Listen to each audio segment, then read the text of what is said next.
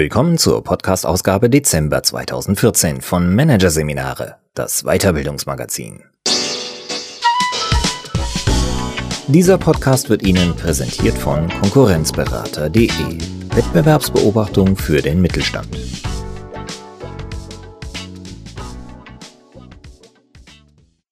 Weitere Podcasts aus der aktuellen Ausgabe behandeln die Themen Change gestalten, weiter mit den Willigen und Kampfdialektiker kontern, nicht mit mir. Doch zunächst die Impact-Strategie Führen mit Knalleffekt von Thomas Friedsche. Führungskräfte, die Wunderkerzen anzünden, mit überdimensionalen Briefumschlägen herumwedeln, Kaffee versalzen, geht's noch? Was nach Jux und Tollerei klingt, hat Methode. Deren Name Impact-Strategie. Bei dieser geht es darum, Botschaften mit einfachen Mitteln so zu inszenieren, dass sie tiefer verstanden werden und nachhaltiger wirken. Hier ein Kurzüberblick des Artikels. Analog schlägt digital. Warum Erlebnisse besser in Erinnerung bleiben als Worte. Dopamindusche. Wie Aha-Effekte Botschaften unvergesslich machen. Rückdelegation stoppen, die erste. Die Botschaft auf dem Briefumschlag. Rückdelegation stoppen, die zweite. Die machtvolle Kreidetafel. Salz im Kaffee. Loben ohne Beigeschmack. Und Beziehungsfrage. Wann Impacts angewendet werden können und wann auf keinen Fall. Herr Jensen wird von seinem Chef, Herrn Herzog, für 11 Uhr in dessen Büro gebeten. Auf Jensens Frage, worum es geht, sagt Herzog nur, ich habe mir über Sie Gedanken gemacht und lässt ihn stehen. Punkt 11 betritt Jensen gespannt das Büro und nimmt Platz. Herzog eröffnet das Gespräch.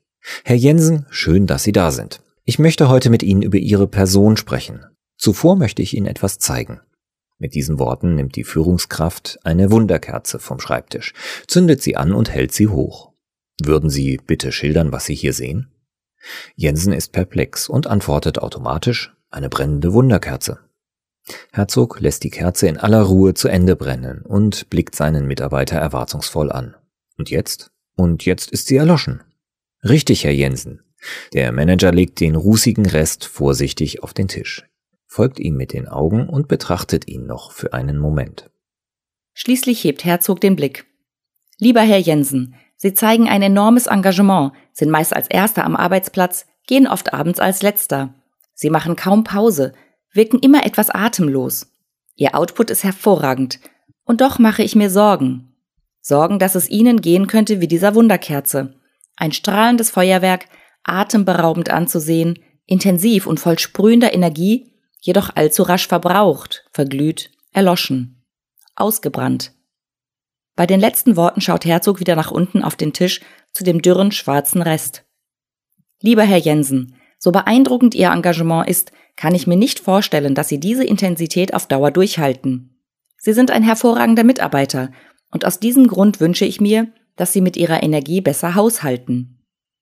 Herzog stellt eine dicke, schwere Wachskerze auf den Schreibtisch und zündet sie an. Schauen Sie, auch diese Kerze ist wundervoll anzusehen. Warmes, freundliches Licht. Und sie hält lange vor, ruhig und beständig. Er blickt Jensen freundlich in die Augen. Das war es, was ich Ihnen dringend sagen wollte.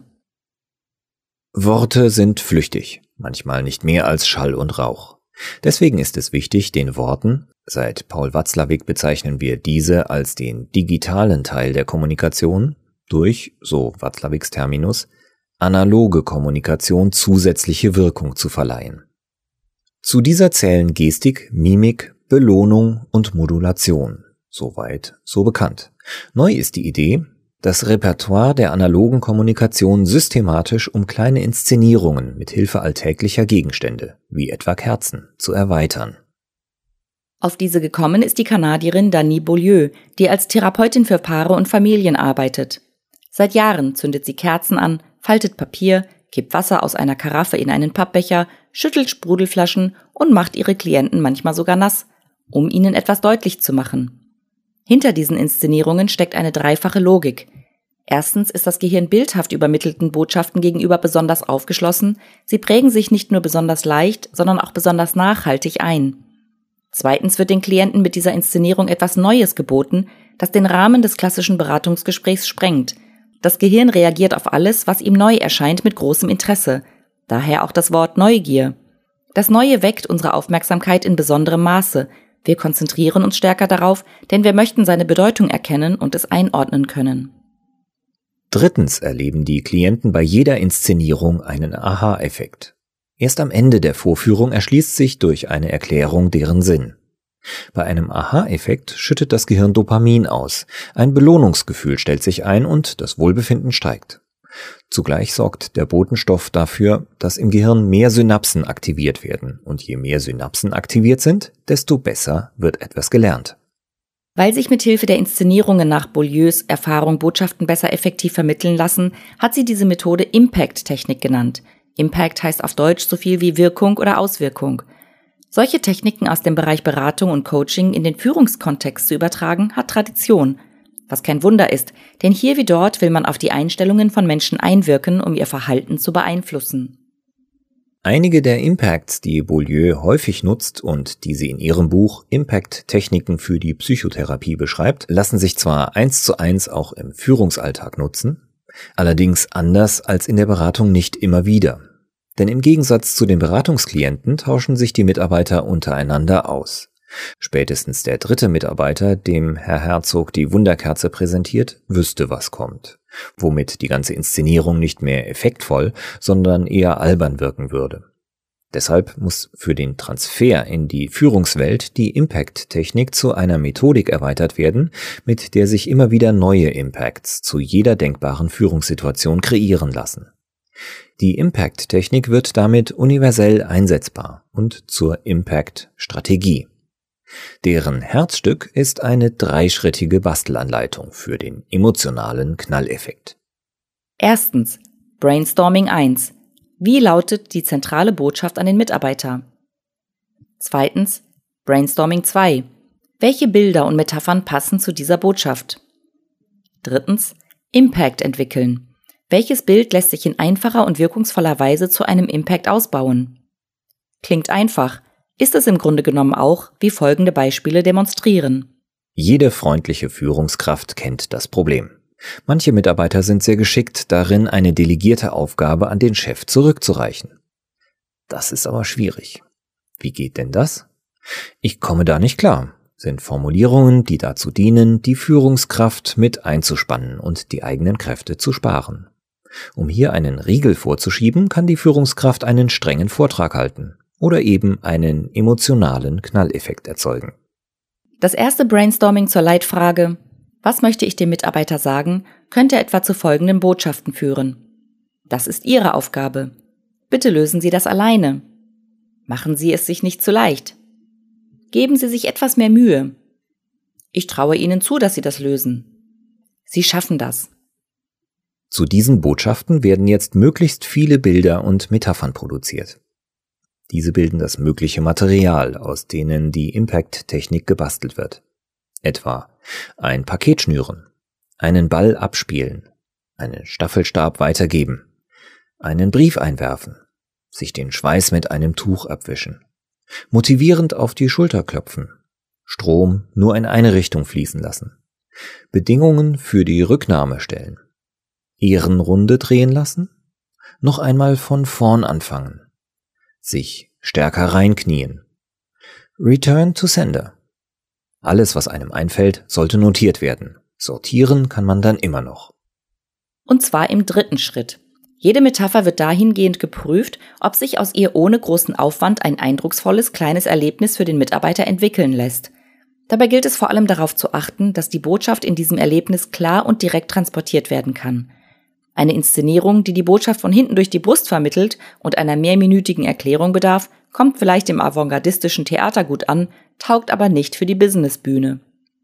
Aus der Assoziation Return to Sender ließe sich zum Beispiel folgender Impact stricken. Die Führungskraft bereitet einen großen Briefumschlag vor, auf den sie als Empfänger den Namen ihres Pappenheimers der Rückdelegation schreibt. Als Absender schreibt sie ihren eigenen Namen. Wenn nun besagter Mitarbeiter wieder einmal vor ihr sitzt und zu einer übertragenen Aufgabe Kommentare wie so viel zu tun zurzeit oder klingt schwierig abgibt, zieht die Führungskraft den großen Umschlag aus der Schublade und betrachtet ihn eingehend. Sie dreht ihn, wendet ihn, schaut dann dem Mitarbeiter in die Augen, während sie den Umschlag zu ihm herüberschiebt. Herr Meier, gucken Sie doch mal bitte. Wer ist hier der Absender und wer ist der Empfänger? Das ist leicht zu beantworten, denn es steht ja groß auf dem Umschlag. Die Führungskraft fährt fort. Sehen Sie, genau so ist es auch mit der Aufgabe, die ich Ihnen übertragen habe. Was kann ich tun, damit Ihnen definitiv klar ist, was Empfänger bedeutet? Zu direkt? Wie wäre es mit diesem Impact entwickelt zur Assoziation Bedingungen für die Rücknahmestellen? Benötigt wird für die Inszenierung eine kleine Schiefertafel und etwas Kreide.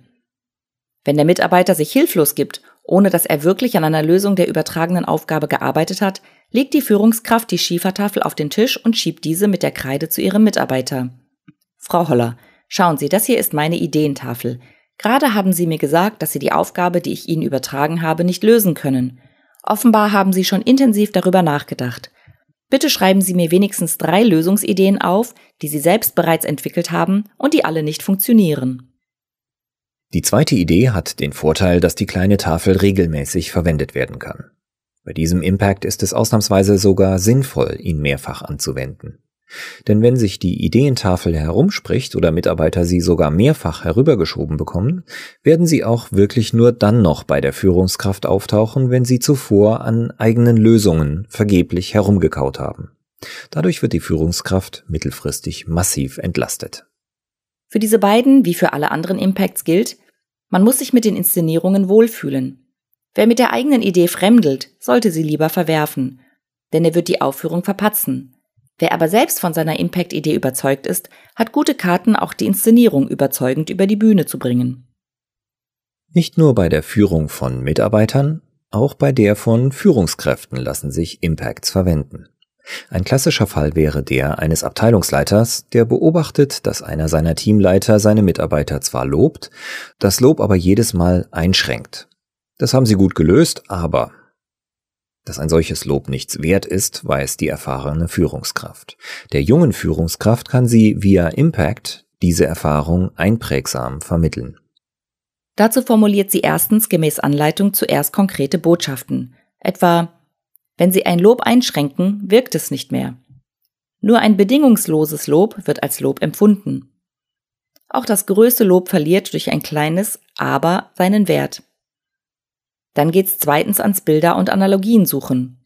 Suppe nicht versalzen. Ein Haar verdirbt die beste Suppe. Handbremse bei Vollgas ist unpraktisch. Drittens pickt die Führungskraft eine Analogie heraus, zu der ihr eine einfache Inszenierung einfällt, etwa die versalzene Suppe, und schreibt eine kleine Impact-Szene. Die Suppe verwandelt sie dabei in bürotypischeren Kaffee. Zur nächsten Besprechung mit dem Teamleiter bereitet sie eine Kanne Kaffee, Tassen, Löffel Milch, Zucker und Salz vor. Zu Beginn schenkt sie dem Teamleiter eine Tasse ein, bietet ihm Milch und Zucker an und kippt dann deutlich sichtbar einen Löffel Salz hinterher. Dann überreicht sie die Tasse dem Teamleiter und bittet ihn zu probieren. Dieser lehnt zunächst ab, doch der Abteilungsleiter besteht darauf, dass er wenigstens einen kleinen Schluck nimmt. Die Bohne ist wirklich etwas ganz Besonderes. Sie sollten zumindest mal nippen. Anschließend lässt der Abteilungsleiter den Teamleiter die Parallele ziehen zwischen dem Salz, welches den guten Kaffee trotz erlesener Bohne verdirbt, und dem Ja aber, welches das gerade erst ausgesprochene Lob für einen Mitarbeiter versalzt. Die sinnliche Lektion sitzt. Fortan, immer wenn dem Teamleiter bei einem Lob ein Ja aber auf der Zunge liegt, verspürt er einen salzigen Geschmack im Mund und schluckt es herunter versalzenen Kaffee anbieten, Kerzen anzünden, Mitarbeiter auf Kreidetafeln malen lassen, ist das nicht alles ein bisschen heikel?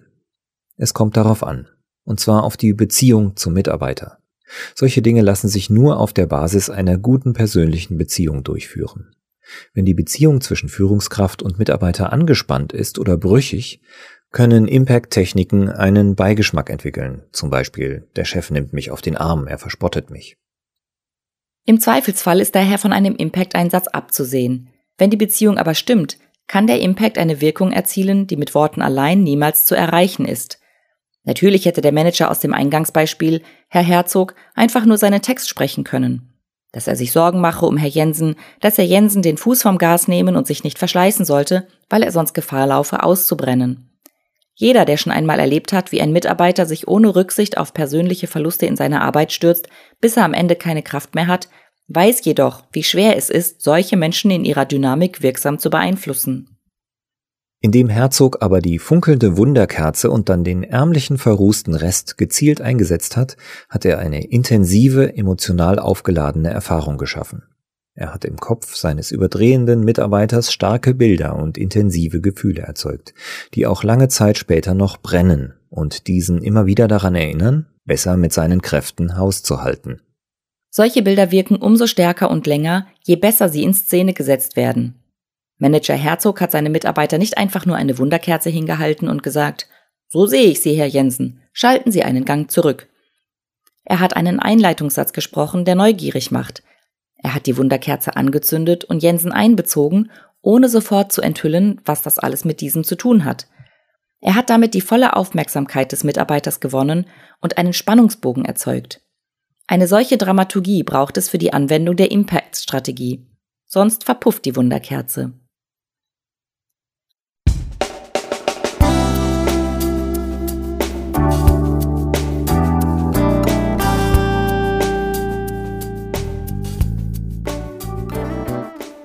Sie hörten den Artikel Die Impact-Strategie.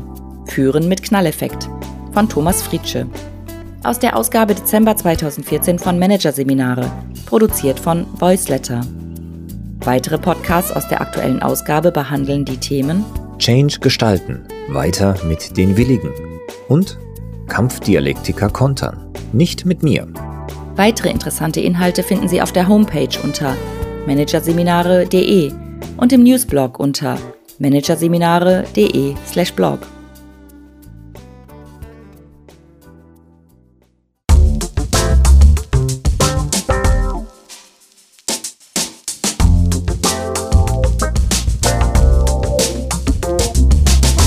Das war der Podcast von Managerseminare, das Weiterbildungsmagazin, Ausgabe Dezember 2014.